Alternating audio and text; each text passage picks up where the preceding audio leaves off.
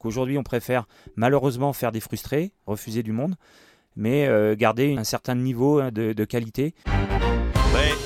Ah, ça revient fort, ça revient fort. Elle est impressionnante. C'est une victoire monumentale de la France. Une transition ultra rapide. Énormissime. Accroche, accroche. Il a gagné, il a gagné la finale. Allez, fort, fort, fort. Allez, allez, allez, Oh, c'est la patrouille de France. L'armée des champions, c'est eux. Salut, c'est Valentin et je vous souhaite la bienvenue dans Loop sur le triathlon. Toutes les deux semaines, je vous emmène à la rencontre des passionnés de triathlon, que ce soit des athlètes professionnels, des coachs, des nutritionnistes.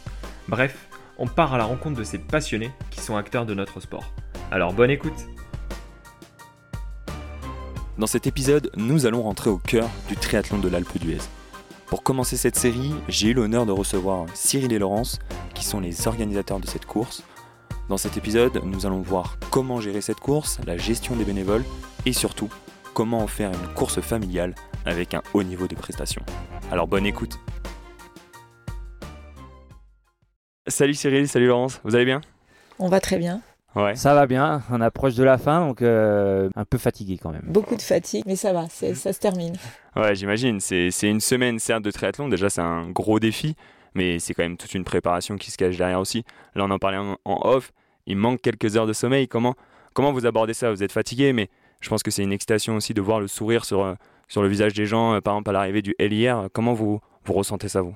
Bah ouais, beaucoup de stress, surtout euh, la semaine de l'événement, moins parce que c'est des, les équipes se mettent en place et puis on a une, on a vraiment des équipes top, vraiment top. Ils sont à fond dans l'événement, ils, se donnent à 100%, voire même plus. Donc quand on les voit, comme on disait, c'est l'impression que c'est une fourmilière. Hop, le matin, tout le monde se réveille et puis hop, chacun part dans son truc il pense à plein de trucs que des fois même nous on, oublie un peu. Euh, alors le, gros moment de stress c'est euh, les deux semaines avant parce qu'on est deux et on voit tout le volume, tous les stocks qui arrivent et on se dit oh là là, là comment ça va se passer, comment on va faire et tout. Et puis euh, voilà, après petit à petit ça se met en place. Voilà, aujourd'hui c'est plus de la fatigue que du stress. Ok. Et du coup, là tu viens de me dire que vous êtes deux, donc pour remettre un peu de sens, vous êtes un, vous êtes un couple. Vous êtes, il euh, y a qui qui vous accompagne dans cette aventure? C'est c'est quoi votre histoire qui se cache derrière et dans l'organisation de ce triathlon du coup? Bah, Quand je dis on est deux, euh, avant l'événement, on est deux sur le terrain puisqu'on on réceptionne, on habite ici. Euh, après, on n'est pas deux. Hein. On a une équipe qui s'occupe de, un prestataire, mais c'est comme une équipe puisque c'est des amis, Marty et Nicolas chez Unity, qui gèrent toute la communication, le marketing. Donc voilà, et puis c'est vraiment leur métier. Donc euh, on travaille euh, main dans la main avec eux.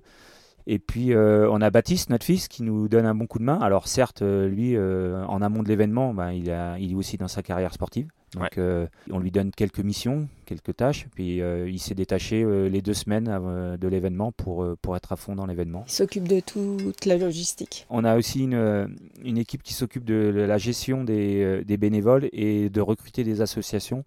donc c'est un copain de Baptiste Simon qui donne de son temps sur toute l'année, et puis euh, Sandra qui s'occupe vraiment du recrutement de, l'ensemble des bénévoles. Donc ça c'est aussi important parce que même si on est à côté d'eux, euh, c'est quand même euh, beaucoup de, travail qu'ils font en amont. Bah, c'est vrai que ces deux personnes, Sandra et Simon, que j'ai été amené à rencontrer, ils m'ont raconté cette histoire. Et c'est là que j'ai vu que c'était vraiment quelque chose qui se faisait petit à petit. Par exemple, Simon il me disait que c'était un, ami d'enfance à, à, vos fils et qu'au début il était bénévole, il filait un petit coup de main et puis maintenant il était vraiment intégré euh, justement dans ce projet. Justement sur la partie bénévole, comment vous faites pour euh, fédérer autant de bénévoles? Parce que j'en ai rencontré un paquet, ils sont quand même euh, très heureux d'être là. Ils me disaient qu'ils avaient énormément d'avantages. Qu'est-ce qui se cache derrière ça? Quelle est votre volonté profonde sur les bénévoles? Sur tout l'événement, on a une soixantaine de bénévoles qui sont là à peu près euh, une semaine avant l'événement et euh, qui sont là depuis des années. Euh, je pense à Simon qui était là à 14 ans, à Maxime à 14 ans aussi, il a commencé à travailler avec nous et maintenant ils sont prestataires sur toute l'année avec nous. Donc c'est une, famille qui s'est qui s'est créée et ils se retrouvent tous durant cette semaine. ils se connaissent tous et, ils ont chacun leur tâche et, et c'est super quoi. Ouais, et puis euh, voilà, on, a mis le paquet sur euh, l'accueil de nos bénévoles, de bien, les accueillir. Euh, ils viennent, ils s'amusent, on fait la fête. voilà, je pense que c'est aussi un bon moment convivial avec eux. Et puis, grâce à eux, on a su recruter des associations qui nous gèrent pas mal de ravitaillement. Donc, on travaille avec beaucoup d'associations. Euh, sur, chaque point de ravito, c'est des associations locales.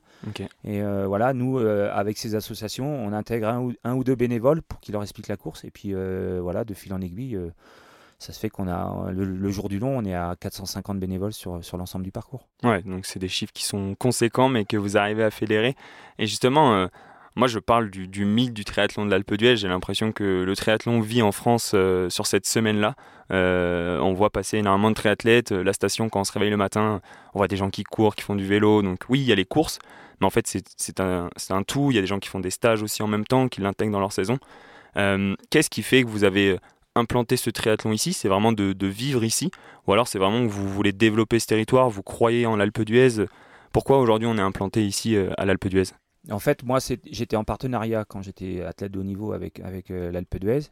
Et euh, quand j'ai arrêté ma, carrière, dans la continuité de mon partenariat, on, a lancé euh, le, triathlon de l'Alpe d'Huez avec les, les, les services de, la station, les autorités. Et l'objectif, c'était avant tout d'en faire un événement touristique et sportif. Donc, le choix était vite fait de faire un événement. Alors la première année, forcément, c'était un week-end parce que c'était une année test.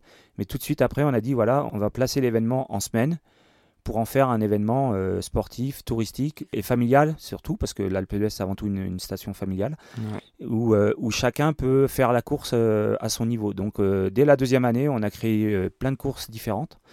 Et on est arrivé au final avec un duathlon pour ceux qui ne savent pas vraiment bien nager, un triathlon enfant pour les petits, et puis le longue distance pour ceux qui ont un peu plus de, d'expérience, de maturité, et euh, le triathlon court, courte distance populaire là, qui, qui va rassembler aujourd'hui 1680 euh, athlètes. Ouais, c'est vrai que c'est des, des, chiffres qui sont impressionnants, et un mot que, que Laurence a pu rajouter, c'est le mot familial, et c'est vrai qu'on voit que ces courses kids, comme cette année, si je dis pas de bêtises, il y avait plus de 300 enfants qui ont participé à cette course. Euh, ça, j'imagine que pour vous, c'est une fierté, parce que ce qui veut dire familial signifie que les familles viennent ensemble et passent une semaine tous ensemble. Et de voir que des petits, je sais pas, vous commencez à quel âge et, et est-ce que ces jeunes-là, vous arrivez à avoir un retour maintenant depuis 17 ans de savoir bah, ils ont fait la course kids et euh, dix 10 ans après ils sont encore là quoi? Ben, je pense justement à Nathan Gerber qui hier a gagné euh, le triathlon L, qui vient à l'Alpe d'Huez depuis tout petit et qui a participé au triathlon kids.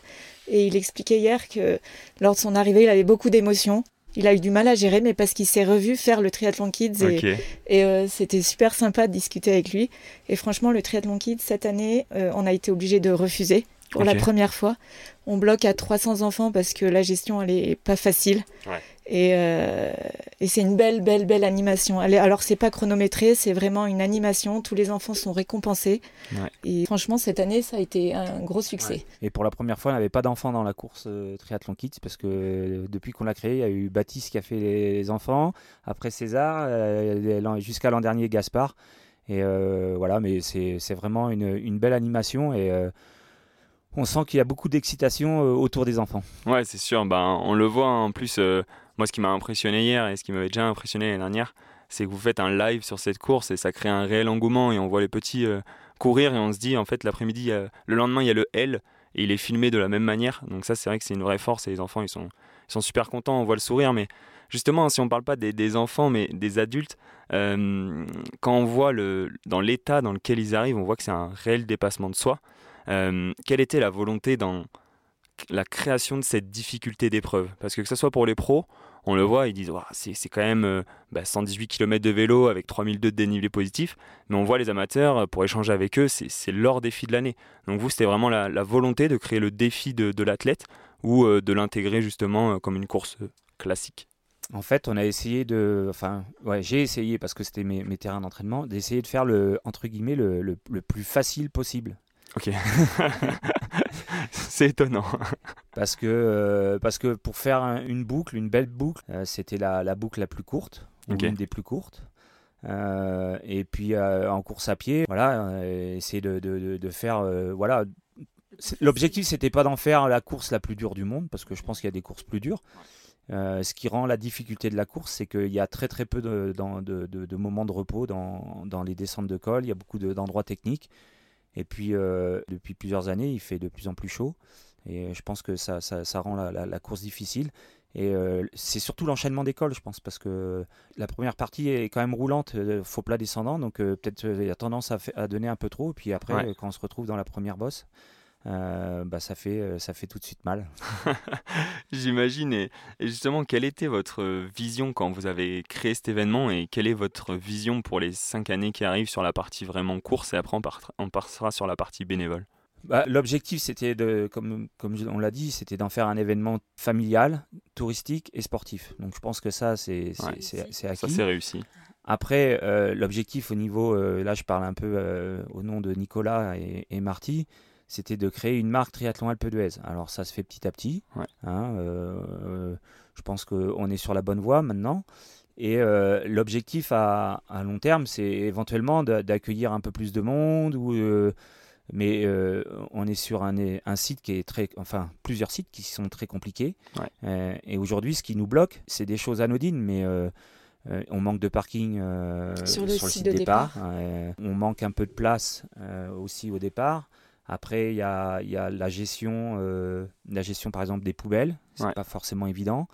Euh, il y a plein de petits trucs comme ça auxquels on, ne pense pas et euh, qui font qu'aujourd'hui on y va petit à petit parce que on est quand même sur un fil. Hein. il suffit d'une année ou deux où ça se passe mal et puis après, voilà, ça, on, peut, on, peut, aller dans, dans l'autre sens. Donc aujourd'hui, on préfère malheureusement faire des frustrés, refuser du monde mais euh, garder une certaine, euh, un certain niveau hein, de, qualité de l'athlète et euh, de maîtrise aussi, parce qu'on s'est aperçu que cette année, on a eu beaucoup de stress parce qu'on a vu le, volume, le, volume et le monde arriver. Mais avant qu'ils arrivent, c'est-à-dire à travers des messages, on s'est dit mais là tout le monde veut venir, tout le monde veut participer. On s'est dit voilà attention, faut qu'on, faut qu'on soit vigilant. Ok, bon en tout cas personnellement, mon retour terrain pour avoir passé une semaine ici, on voit que les, gens sont très satisfaits de la, prestation, donc ils sont très, très heureux, on voit le sourire. Bon, pas après la course, il y en a, ils sont dans des sales états, mais en tout cas, une fois que la fatigue est redescendue, etc., tout le monde est content. Donc je pense que l'objectif final est, présent. Et euh, justement, j'ai une petite anecdote, c'est que un moment, j'étais sur un triathlon, changé avec un, un triathlète et il me disait euh, bah, on se recroisera peut-être et tout. je lui dis oui, bah nous dans la saison, on sera aussi à l'Alpe d'Huez. Il me dit bah moi aussi, euh, je suis militaire, je m'occupe des sacs de transition. Je dis comment ça, je comprends pas. Et en fait, euh, justement, est-ce que vous pouvez expliquer un petit peu euh, ce genre de, de, projet, comment ça se fait que des militaires soient là pour gérer les sacs de transition, quel est l'objectif qui se cache derrière? Et comment ça se crée aussi tout ça? Bah, après, c'est euh, le, le, fil en aiguille. Après, sur la station, il y a, un chalet militaire. Hein. toute l'année, il y a des militaires qui viennent s'entraîner. Et puis, euh, voilà, on a fait la connaissance euh, du club de Vars, du club de triathlon.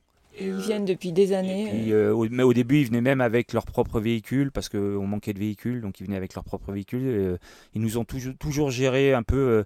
Il euh, y a des postes qu'ils peuvent pas occuper. Par exemple, ils peuvent pas occuper un poste de, de, signaleur parce que ça fait pas partie de leur mission. par contre, remonter des sacs, faire de la manutention, nous aider sur la logistique, ça c'est des postes qu'ils peuvent faire. Et du coup, voilà, ils, ils, ont pris à cœur de, de gérer ce poste et d'une année sur l'autre bah, ils essayent de, dépêcher des équipes. Alors c'est en fonction des interventions qu'ils ont à faire. Mais euh, voilà, ils essayent de trouver du monde. Et puis euh, du coup, euh, il y a les familles, les familles des, militaires qui, viennent donner un coup de main. Il y a les, hier, j'ai vu des enfants des militaires qui venaient, qui ont pris goût. Voilà, donc ils, ont, ils ont un poste d'une année sur l'autre, ils gardent le même poste. Et c'est eux qui apportent des améliorations justement. Ok, bon, bah, en tout cas, c'était un très bon moment. Moi, je passe une très bonne semaine et euh, je tenais à vous féliciter personnellement euh, pour ce que vous êtes en train de mettre en place euh, dans le monde du triathlon. Et je trouve que ça nous permet de découvrir cette belle station aussi qui est l'Alpe d'Huez. Donc, je vous souhaite le meilleur pour la suite et beaucoup de courage pour cette dernière journée. Et j'imagine que les prochains jours seront durs aussi. À la prochaine. Merci beaucoup. Merci beaucoup. Merci. À, bientôt. très vite. Ciao, ciao. Merci à vous d'avoir écouté cet épisode jusqu'au bout. Pour continuer à faire évoluer le projet, je vous invite à me laisser un avis sur les différentes plateformes d'écoute. De plus, pour suivre l'actualité, je vous donne rendez-vous sur le compte Instagram Loop sur le triathlon. Et surtout, on se donne rendez-vous dans 15 jours. Alors merci à vous et à très vite. Ciao ciao